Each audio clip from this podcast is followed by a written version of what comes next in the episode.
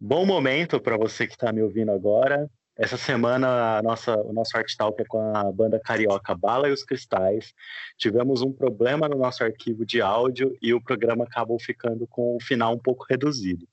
Mas a história da banda e tudo mais você pode acompanhar no programa a seguir. Então eu espero que você se divirta e escuta aí com a gente.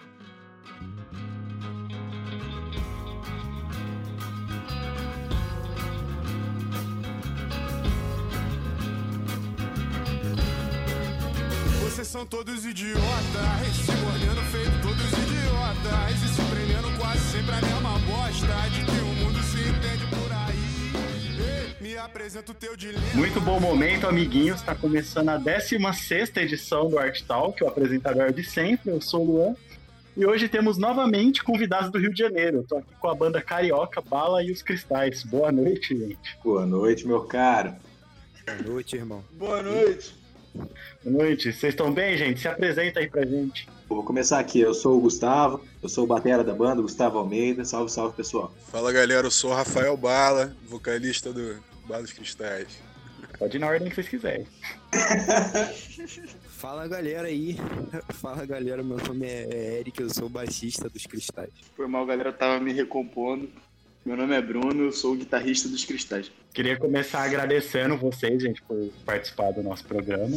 E já queria também começar perguntando há mais ou menos quanto tempo existe a banda e como vocês criaram ela. Pô, cara, é, a gente agradece primeiro pelo convite, pela, pela disposição aí, pelo tempo, pelo espaço que tá dando pra gente. E já respondendo você aí, a banda existe como banda mesmo desde agosto do ano passado, quando a gente fez o nosso primeiro show. É, a gente já tinha ela como ideia, tinha testado algumas formações, tinha feito alguns ensaios, testado o repertório. Mas a banda em si mesmo foi surgir, a gente conta como começo de Balas Cristais, agosto de 2019, ali, quando a gente fez um show numa casa do Rio de Janeiro chamada, chamada Áudio Rebel, que é uma casa bem importante. E foi, na verdade, para cobrir o buraco de um outro show que o Bala tinha marcado para a gente não pôde fazer. E aí a gente foi lá e fez, meio na correria, foi em cima da hora. É, mas foi tão foda que não deu para abandonar mais. Caramba, da hora. E muito recentemente, né, vocês lançaram o disco de estreia, que é Jogo do Bicho. E como foi a produção do disco? E também queria saber se vocês estão satisfeitos com o resultado dele. É, bom, é isso, é, como é que foi a produção do disco? A gente, na verdade, é uma banda muito recente, como o Gustavo falou, é, foi, foi, uma questão meio de susto, assim, eu tava passando pelo, pela casa de show, de repente entrei, comecei a trocar ideia com um camarada e marquei um show que eu não ia poder fazer porque eu não tinha banda, eu tinha lançado um disco solo, mas ainda não tinha banda, não tinha me movimentado para isso. E aí marcamos esse evento. Eu falei que eu não poderia fazer umas duas semanas antes. Ele disse, cara, você vai ter que dar um jeito, eu não vou conseguir nada para substituir. Aí chamei os moleques, a gente repertório antigo que a gente tinha, que a gente andava criando, sabe, sobre linguagem agressiva, sobre provocação, sobre essa questão mais, mais da arte como, como susto, como, como impacto, sabe? E aí acabou que foi muito maneiro o show, assim. E depois desse a gente começou a fazer vários, aí a gente resolveu criar a página. E aí no final do ano a gente tinha feito tanto show e, e tinha sido tão maneiro que a gente falou, pô, pô que registrar isso desse jeito. A gente tem que registrar de, isso como um som de banda, como uma tocando, um som de, de de, de banda ao vivo de verdade, como a gente passou o ano fazendo, esse segundo semestre. Aí pegamos, somos assim, 20 dias ensaiando seguidamente, assim, em dias consecutivos, é, até o dia 31, até o dia 30 de dezembro, né, no caso. E aí no dia 1 de janeiro, bicho, passamos o ano novo juntos e pegamos a estrada para ir para Cabo Frio. Há três dias que acabaram virando quatro, se eu não me engano, cinco, não sei, a galera vai confirmar aí os dias. A gente gravou esse disco sem produção, assim, foi produzido pelos quatro. A gente entrou no estúdio só com as horas de estúdio e esse som, depois quando voltamos para o Rio, conhecemos o Júnior Tolstói, que é o produtor do Lenine, e aí ele deu uma cara, assim, mais elegante, assim, pro, pro trabalho que a gente fez e acabou dando um resultado super legal, assim. A gente gosta muito desse disco. Tipo, o processo em família que a gente viveu dentro da casa, dormindo junto e, e fazendo todo o processo junto, tipo, vivendo junto ali para poder gravar, eu acho que é uma das coisas que mais faz diferença, sabe, no processo de gravação. E é isso. É o que eu tenho para adicionar. Foi muito bom. Bem, bem legal o resultado do disco. E ele é um, um punk rock com muita influência de música nacional, né? Como vocês chegaram nessa sonoridade? É muito por conta do que vocês ouvem? Ou vocês gostam de tocar isso? É, é, eu, eu acho que, assim, a gente, na verdade, falando por mim, é, eu compus esse, esse repertório pensando numa. é, assim, eu não sou muito rock, saca? E, e a gente acabou fazendo questão de manter um violão na banda, fazer um quarteto de rock que não fosse duas guitarras. Na verdade, a gente até tocou com duas guitarras, mas algo estava fora do lugar ali. E quando a gente jogou o violão, músicas que tinham sido criadas no violão, sob é, uma mente que não é tão rock assim, é, mas fazendo uma linguagem rock, saca? É, às vezes até com acordes com progressões de samba e tudo mais, é, acaba acabou dando uma, uma sonoridade meio brasileira de um rock misturado que quem é da MPB ouve e acha que é rock e quem é do rock ouve e acha que é uma MPB mais porrada, saca? Então acaba sendo um híbrido que eu acho que é a tentativa da, da minha carreira todo. É, é- essa banda é, ela é tipo, ela tem uma tentativa do- de criar o e música é, é- é de identidade punk, sabe? Da música de mensagem punk. Só que é um híbrido, não é uma coisa punk americano, Sextons, sabe? E também não é nada Foo Fighters, sabe? É é uma coisa híbrida, é uma coisa quase tropicalista, semi-tropicalista, é, saca? É, da hora, cara. É, é bem interessante mesmo o som de vocês. Mas alguém quer acrescentar alguma coisa sobre o estilo? Cara, eu, eu acho interessante a gente, a gente lembrar. Lembrar não, a gente, a gente deixa claro que, tipo, os quatro. Os quatro, assim. Os quatro, eles. nós quatro. Caralho, já falei essa palavra umas quatro vezes já. Que, que cada um tem. Cada um tem uma. Tem uma. Tem referências muito diferentes, né, cara? Tipo, ele fala dessa parada do punk. Tipo, eu tenho uma referência de. Eu sou metalheiro, porra. Sou metalheiro chato. Metalheiro chato. Caramba, Tipo, que, eu cresci ouvindo o Iron Maiden, eu cresci ouvindo Metallica. Eu fui no Rock in Rio um dia pra ver o Iron Maiden, o Avenged Sevenfold, por exemplo. Eu cresci ouvindo metal porrada. E, e conforme eu fui conhecendo os meninos que eu conheci, o Bruno, o Bala, e a gente teve uma outra banda antes, Carol dali. Conforme a gente tocava lá, eu ia escutando mais música brasileira por causa deles. Até eu conhecer eles, eu nunca tinha escutado os Mutantes, por exemplo. Até eu conhecer eles, eu nunca tinha escutado, por exemplo, Los Hermanos. Eu não tinha escutado, nunca tinha escutado. A primeira vez que eu escutei Los Hermanos foi o Bruno tocando no ensaio, porque a gente ia tocar o cover de condicional ao vivo. Eu nunca tinha escutado a música. Caramba, Então, cara. tipo, é. E aí, tipo, se você for perguntar pro Gustavo quais são as referências de, de, por exemplo, de, de rock mais pesado dele, por exemplo, pode ser. Ou, são, são com- certeza outras coisas, eu não sei, eu não sou o Gustavo. Mas com certeza são outras coisas.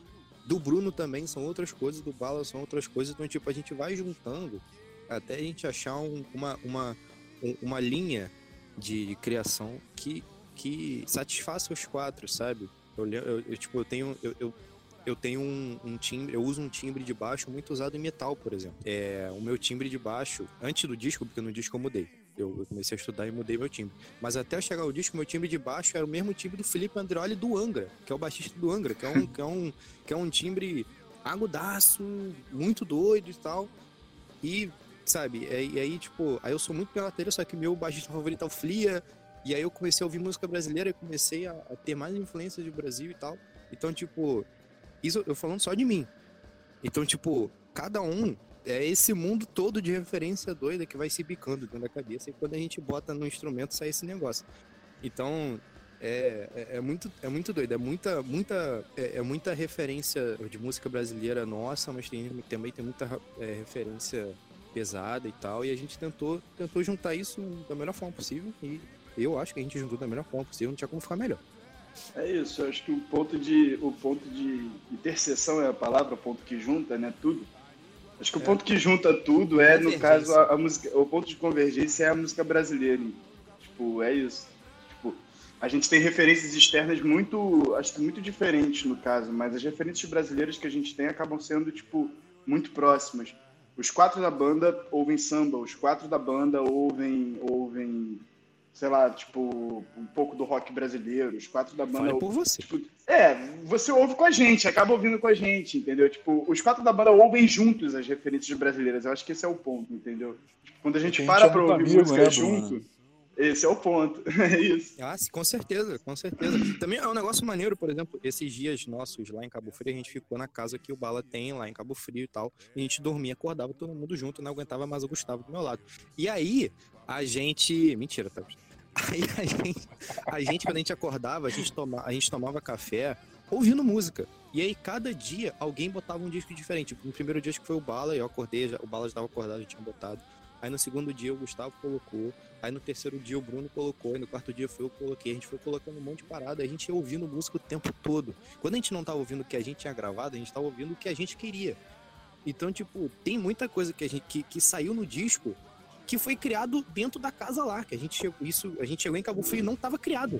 Não tava. É, é, é, por exemplo, o, o, solo de baixo de Fala Quem Invadir, eu criei lá porque eu fiquei ouvindo a Red Hot Chili Peppers igual maluco na minha cama, lá em Cabo Frio. Eu não tinha criado o um arranjo ainda pro solo.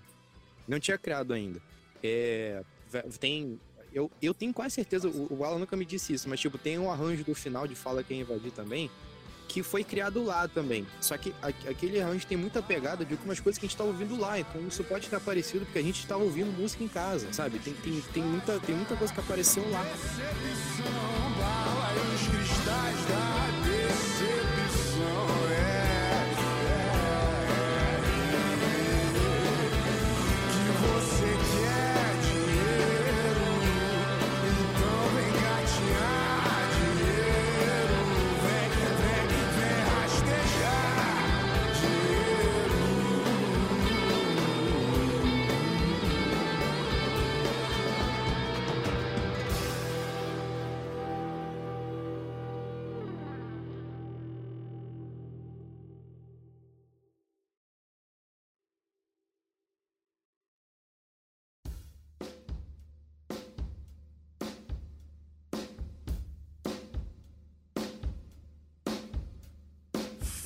invadir. Uma parada também que é não só lá na viagem, mas essa questão de ouvir música junto, pra gente já era uma prática é, antes da gente viajar.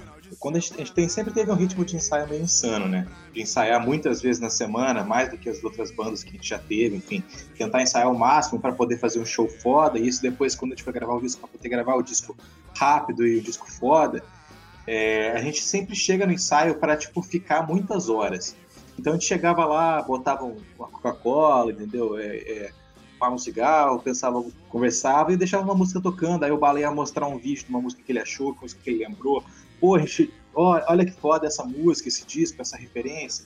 Aí alguém falava, alguém mostrava, alguém tocava, até que a gente ficava, tipo, os ensaios que duravam a tarde inteira, das duas da tarde até 10 da noite, a gente passava umas 3, 4 horas só conversando e, e, e se, meio que entrando em sintonia mesmo, sabe? A sintonia de amizade e de, e de som, que aí foi importante demais para quando a gente chegasse para gravar o disco, tá todo mundo na mesma página e só manter essa convivência para uma coisa de mesma casa, vamos trabalhar, vamos fazer um disco e que saísse tão, tão sólido e tão consistente como uma coisa é, com identidade mesmo, sabe? Uma identidade que fosse nossa. É porque tem, porque tem também um desafio muito grande, né, bicho? Uma banda de quatro pessoas, ir para uma outra cidade, uma cidade pequena, num estúdio que não conhece, ter três dias para sair dali com um disco pronto, sacou?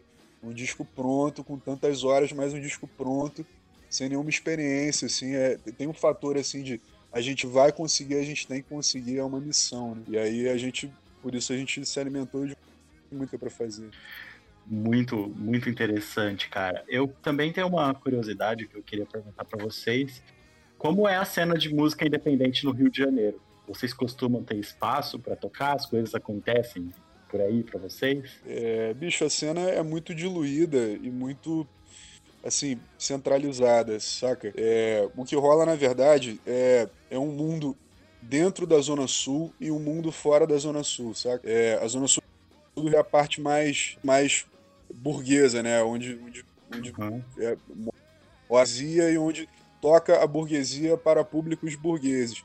E fora, bicho, existe na verdade uma cacetada de juventude muito carente de coisas culturais acontecendo, entendeu? Porque existe público consumidor.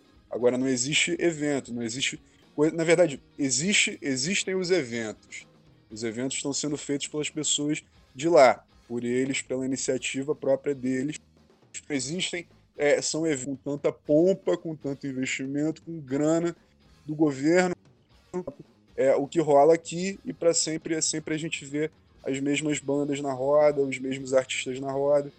É, ambientes meio. É, é, a gente chama de, de, bolha, né? Um ambiente de bolha, onde você vê sempre nos mesmos eventos os mesmos artistas tocando as mesmas coisas para os mesmos públicos e isso não chega é, a lugar nenhum, não leva é, é, a coisa a ser maior de forma é, é, encaixar, trazer mais pessoas, é, engajar mais pessoas, trazer novas realidades para pessoas que, que, tem, que não tem, tem poucas, saca? é um fator social que a música no Rio de Janeiro ela não consegue cumprir porque é muito elitizada. E, e é o, o que a gente vê. Na verdade, a, é, a gente nasce de uma cena que está tentando fazer a coisa de uma forma diferente, entendeu? Porque outras gerações sofreram passaram por isso muitas sabe? gerações, inclusive, que a gente admira. Por exemplo, a geração da Ventre. Eles, eles tiveram uma casa chamada Casa Polo Norte, que que foi uma batalha, bicho, pra eles manterem lá em Vila Isabel, que é Zona Norte. Foi uma batalha manterem, saca? É, é uma banda que é uma grande referência pra gente. Então a gente, a, a gente também quer criar, quer poder criar uma cena melhor do que a gente vê hoje, é, no caso do Rio de Janeiro. É legal como, tipo. Legal não, é complicado como, mesmo num grande polo, a cena independente ainda precisa engatinhar e ter bastante força para continuar. E vocês são uma banda muito recente, mas mesmo assim vocês já se apresentaram algumas vezes ao vivo. Eu queria saber, na trajetória da banda, tem algum show que vocês gostam muito? Uma lembrança boa? Pô, cara, falando por mim, é, eu acho que para mim a memória mais impactante sempre vai ser a do primeiro show, porque foi uma parada meio inesperada para mim, sabe? É como o, o Bala falou, é, era um show que ele marcou para outro projeto e que acabou caindo na nossa mão é, em cima da hora. Eu lembro que eu estava fora do Rio, eu tive que voltar para o Rio para ensaiar para esse show. E, e, com ensaiar, eu quero dizer, chegar três dias antes e ensaiar três vezes para um show que ia ser no sábado, sabe? Tive poucos dias para ensaiar.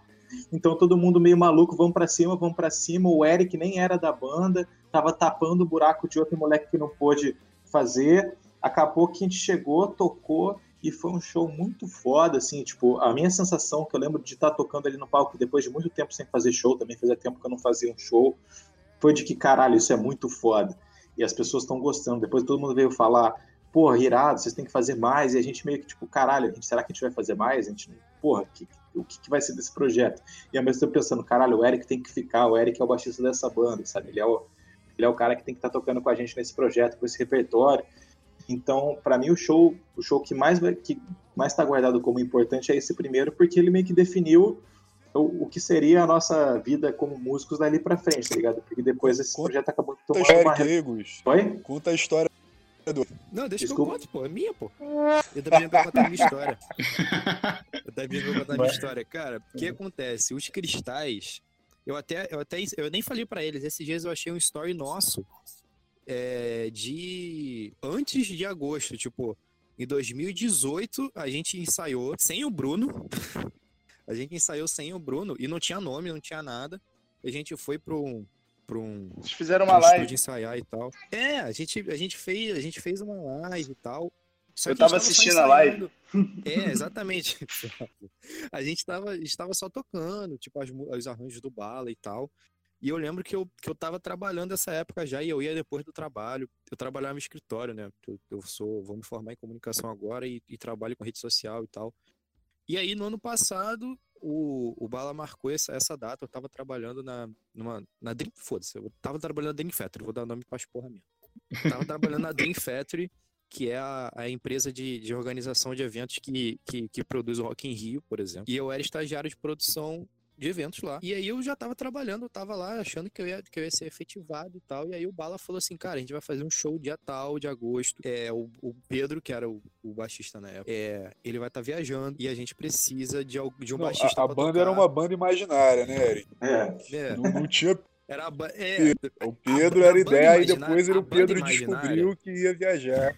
É, a, parada da, da banda é que, tipo, ia acontecer esse show e o Bala pensou nessa formação e o, o baixista não era eu, era o Pedro. E aí o Pedro ia estar tá viajando na data da, do show e tal, né? Poder Ele podia, ia poder ensaiar, mas não ia poder tocar no dia. E aí ele falou que precisava de um baixista pra esse dia e tal. Eu falei, tranquilo. Eu vou fazer esse show e não me chame mais pra merda nenhuma. Porque eu, eu sabia que eu ia trabalhar o resto da minha vida dentro de escritório. E é, eu já tinha gravado as linhas de baixo de duas músicas da, do, do disco solo dele. Já tinha sido um inferno pra mim, que eu tive que sair lá de Jacarepaguá e pegar metrô e ir pra Tijuca e voltar. Tipo, eu fiz isso no meu almoço, também expor do chefe. Foi um inferno. E aí, eu falei assim, cara, eu vou tocar esse show e eu não toco mais. Tipo, o Pedro volta e vocês seguem vocês aí, já é, ele já é. Eu, tá bom. Aí foi, a gente foi, ensaiou, foi maneiro. Aí a gente foi e fez o show. Cara, eu faço das palavras do Gustavo as minhas. Eu não, não, não subia num palco há, sei lá, dois anos. Porque entre a nossa primeira banda lá atrás, eu, Balho, Bruno, e agosto do ano passado, eu, tinha, eu tocava numa bandinha burguesa é, de metal que tocava cover de Raimundos e Black Sabbath. E foi a última vez que eu, que eu toquei numa banda. E a cena underground é basicamente isso aí. É, e, e, e aí eu não, não sabia o que podia acontecer, sabe? Tipo, meus pais foram, minha namorada foi. Minha namorada não sabia nem que eu tocava. Você tem noção como eu tava longe. Caramba. Nem que eu tava distante. Ela nem sabia que eu tocava. E aí, tipo, eu lembro que a gente fechou o show com canta. Gra- E mais um adendo. Aí, aí o Bala trouxe canta no último ensaio antes do show. A gente nem sabia que essa música existe. Aí ele falou assim: a gente fez uma música. Ele chegou A ensaio, fez a gente a fez letra. música. Vamos tocar. Aí a gente fez a letra na hora, exatamente. Vamos tocar. Aí a gente, num ensaio, a gente saiu tudo e tirou uma hora só pra fazer o arranjo dessa música pra tocar no sábado, um dia depois. E aí eu lembro de que a gente terminou o canto, eu olhei pra frente, tava, tava minha namorada chorando. Ela, eu, o que tá acontecendo? Pelo amor de Deus. O que tá acontecendo? E aí era, era muito isso, a galera pedindo pra gente fazer mais, perguntando onde que a gente ia tocar e tal. E eu ouvi muito, cara, fica, porque as pessoas sabiam que não era eu que, to- que tocava ali, era o Pedro. As pessoas sabiam que, que não que, que ele tocava com frequência, mas que se alguém fosse chamado, era o Pedro e não eu. As pessoas que eram próximas da gente sabiam que não era eu, que eu tava ali só pra tapar buraco. E aí era um monte de gente, não, fica, fica, fica. E aí eu fiquei, cara, tipo, eu, eu, eu tinha esquecido como é que era tocar ao vivo e, e esse sentimento voltou e eu fiquei, cara, não, não posso mais sair. Aí eu não saí. Caramba, cara, que da hora. Que momento de identificação legal. Tá. É, não, esse, esse dia do- desse primeiro show foi óleo, porque eu vi o, o em outro mundo, cara. O Eric já tava assim, já já é, e a gente começou muito cedo, a gente começou com 13, 14, 15 anos, 13, né? Eu tinha 15 já para 16 e a gente começou junto, basicamente, começou a fazer show juntos. E aí quando eu vi os pais do Eric lá, assim, bateu um fla- deu um flashback, assim, sabe? De tudo que a gente tinha passado e daquelas histórias e, e da gente muito novo começando a explorar o instrumento. Eu ainda não compunha naquela época e de repente ver os pais do Eric, ele tinha muito tempo para ver um show da, da, da- gente, assim, e acabou que acabou que foi tudo perfeito, acabou sendo uma noite perfeita e correu tudo bem. E aí a galera no final acho que não tinha como não ser o Eric, sabe? Foi tudo muito o- o- claro, o universo colocou as coisas de uma maneira muito óbvia. Caramba, mim. cara, é muito legal como, Não, tipo, pra- pra vocês funcionou pra- legal esse primeiro show, assim. Foi um... Não, é, e é, foi o melhor, foi o melhor E é muita hoje. identificação, porque, porque na nossa banda antiga, né, quando a gente era mais novo, eles já tinham 15 para 16, eu tinha 13 para 14. Então eu sempre fui muito novo, muito, muito, muito novo. E eu, tipo, eu tocava bateria na banda, que era uma bandinha que a gente ia ensaiar para se divertir e tal. E aí quando a gente achou o Balo, o Balo tocava bateria. E aí, olha como é que eu comecei a tocar baixo, hein? Presta atenção todo mundo. Presta atenção, tá todo mundo ouvindo. Atenção, atenção. Tá todo mundo ouvindo. Atenção. Bruno chegou pra mim e falou assim: Bala vai tocar bateria. Aí eu, perguntei pra ele: então o que, que eu vou fazer agora? Aí ele perguntou pra mim: "Tu sabe tocar violão? Falei, mais ou menos. Ele, sabe tocar baixo? Falei, não. Aí Ele, então aprende. Aí eu comecei a tocar baixo. Recebeu um ultimato, tá? Que, Grande. Foi assim que começou. a legal, tocar. livre espontânea pressão. E aí, e aí foi muito isso, cara. Desde 1900 e pequenininho. É, cara, era, mas, mas é muito isso, tipo, eu, eu tipo, tinha, tinha shows, cara, eu lembro perfeitamente disso. Teve show que a gente, que a gente ficou sabendo que talvez precisasse de uma liberação dos meus pais pra eu fazer, porque todo mundo já tinha idade Caramba, não. cara. É, bicho, show em bar, né? Show em bar. Caralho, tinha que ter pode autorização. A gente ia Eu tocar menor. bar, a- a gente ia tocar Isso num me bar que revoltou, entrar maior bicho, de idade. maneira, cara. E aí o cara falou assim, pô, é, vocês sabem que vocês vão ter que fazer a liberação pra ele tocar, né? Porque eu não, eu não tinha 18 ainda. Eu tinha 16. Caramba, cara. E aí, tipo, é muito isso, tipo, a criação e é, de eu começar num instrumento novo e. tipo, Cresceu meu- nisso. por exemplo, tipo, cara, tem um monte de história no meio. Tipo, meu pai é artista plástico, a gente não tinha como comprar um baixo. E ele fez um, ele serrou a madeira, comprou a parte elétrica, botou e fez um baixo pra eu aprender. Aí eu aprendi, comprei um baixo, comecei a tocar com eles, aí comecei nas minhas, malu das minhas maluquices, aí eu tocava guitarra, era mulher que queria aparecer, então ficava fazendo as maluquices doidas lá. É, e aí, com o tempo, fui amadurecendo e aprendendo as coisas, tipo, como se toca de verdade, que eu tava ali, tava só brincando mesmo. É, e aí, tipo, aí vem muita imaturidade, porque a gente começou a, a, a gente começou a tocar de forma mais séria, tipo, começar a compor, começar a criar parada, e eu tava, eu imaturo e impaciente, eu saí da banda porque eu não tava gostando. E foi assim que eu saí da nossa primeira banda. assim. Então, tipo, é, é muito, tipo, crescimento. E é- até chegar no, no momento, talvez o maior momento de maturidade da minha vida, que é você vai continuar trabalhando em escritório ou você vai tocar com eles? E aí eu, eu maduro, eu, não, vou, vou, vou ficar com eles e nosso disco aí. Nosso disco Cara, aí. da hora, bem, bem legal mesmo. É, eu queria, então, recomendo o disco para quem quiser ouvir, chama Jogo do Bicho, tá no Spotify, né? Ah, sim. Todas as Então plataformas digitais. E para encerrar, eu queria perguntar, tipo, eu queria que vocês dessem alguma dica pra gente, tipo, do que que vocês andam consumindo, pode ser de música. Geralmente o pessoal indica música, mas o que vocês quiserem.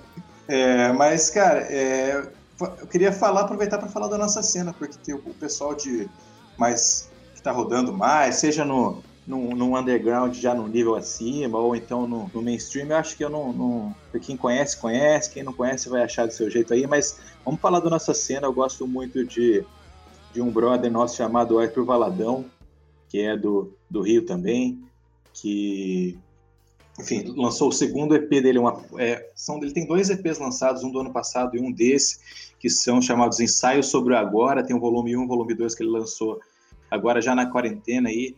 Então, o cara é bem maneiro, compositor bom, banda foda. Então, a minha recomendação que eu vou deixar aqui é Arthur Valadão, que eu acho que geral devia ouvir. Anotado. Eu sou o Arthur Valadão, pode ser. Pô, cara, eu, eu tô. Eu, eu pra estudar música, eu tô, eu tô vendo muito curso, muita parada, então eu não tô ouvindo, tipo, música nova e artista novo. Tipo, por acaso, todos esses que, ele fala, que eles falaram, eu tô escutando. Então não adianta eu ficar repetindo as palavras dos outros. É, eu vou ter ler quadrinho, porque, gente, lê um Batman, é muito bom, sabe? É. Inclusive, recomendo, cara, leio bastante. Tenho aqui a. Leiam uma piada mortal. Leiam, leiam Frank Miller. Leiam Piada Mortal, leiam Cavaleiro É. das Trevas, viu? Eu tô vendo a série do Flash também, é muito maneiro pra você que pira em viagem no tempo. Sim, ó, você cara. Ficar doido, hein? Cara, É, a gente. Tá maluco. Leiam e o Watchmen também. Putz, cara, agora, agora vocês estão tocando meu ponto fraco. Se sempre tá no assunto de quadrinho aqui, a gente vai ter que criar um podcast só pra isso. Mas, Vou querer. cara, Se você procurar vocês, eu bem, tenho- você consegue achar na eu tenho nossa uma tatu do Watchmen. O, o, o... Uma Você tatuagem. que do Watchmen? Sim, eu Uma tenho. tatuagem? Depois eu mando a Que foto pra vocês aqui no chat. Caraca. Pô, maneiro. Pô, se você procurar bem na nossa capa, tu acha ali o Sério? Alan Moore. É, então, você falou É. o- o Alan Moore É. na sua capa? Não, eu vou procurar pra caralho agora. Se- se- Ah, tem muita coisa pra achar. Tem muita Tem. coisa pra achar. Se Então, você é- tá ligado nas séries de, de hoje, você vai ver uma galera ali da, do seriado. Se tu, é, se tu gosta de Não futebol. entrega tu vai ver não, não entrega não, da- vamos que vamos. Ah, não, pai, não, agora rolou um ponto de identificação forte de quadrinho e futebol aqui. A gente vai, vai longe. Oscar. tudo, tudo que a gente vai decidir na banda a gente- a gente- é, é explicado em forma de metáforas de futebol. O Bala aqui é mestre nisso, né, Bala? Pô, da hora demais, cara. É... E mais alguém tem alguma coisa pra indicar? É, acho que falta alguém. Então, falta eu. Essa última semana, cara, eu passei. Eu passei internado na casa do meu irmão, sem poder sair. E aí ele, ele estuda música clássica, né? Ele tem umas paradas assim. Eu, tenho, eu acabei ouvindo muita música clássica com ele, então eu queria recomendar um Piazzolla. Piazzolla no quinteto do Piazzolla, tangozão sinistro. É tango, porra. Mas é violino. Cara, é Fica brabo. aqui a rapaz. primeira indicação de tango do programa, cara. Muito bom, Tudo tem a primeira vez. muito bom, cara. Gostei. de Caio. É porque é, especificamente esse quinteto que ele tem um bagulho muito muito bom, cara. Ele tem uma sonoridade muito boa assim, uma parada. É um concerto para quinteto. Recomendo. Da aí, hora, recomendo cara. aí. Obrigado pela indicação. Procurem, pra quem estiver ouvindo agora, procurem. Queria agradecer vocês pela participação e também pelas indicações que eu, eu achei, assim, na minha opinião pessoal, foi a melhor rodada de indicações que a gente já gravou nesse programa aqui. Olha aí. É, Tanto no foi- foi um- pessoal porque quanto foi no profissional. Eita! Porque foi do quadrinho ao tango, assim, a gente nunca tinha passado por isso, eu achei, achei sensacional. A gente é focado no Instagram, a gente está sempre lá fazendo story, publicando. A gente fez uma série de reacts recentemente com muita gente foda, tipo DJ Lencinho do Circo Voador, Leci Brandão, geral ouvindo nosso som lá, rolou uma série bem foda. É, então sigam a gente no Instagram, que é arroba Bala e os Cristais. É, se inscrevam no nosso canal do YouTube, onde vocês podem ver lá os nossos novos lançamentos, lyric vídeo, todas as músicas, tudo lá, nossas sessions que lançamos antes do, antes do disco sair. Enfim, tem muito material lá. E nas plataformas digitais, vai lá e segue a gente também para saber quando sair coisa nova. Enfim, o importante para a gente é que você acompanhe a gente no Instagram para novidades em tempo real e que esteja lá no Spotify, no YouTube ou na plataforma que você usa para ficar mais ligado diretamente no som. É, eu queria agradecer a quem ouviu até agora. Sigam o Balos Cristais no Instagram, no- na internet, acho que ele tem Twitter também, arroba os cristais. E sigam o Artsena também, para você ficar por dentro de todos os episódios. Sigam a gente no Spotify para receber a notificação de quando sair mais. Obrigado por ouvir, por ser essa pessoa maravilhosa e tchau.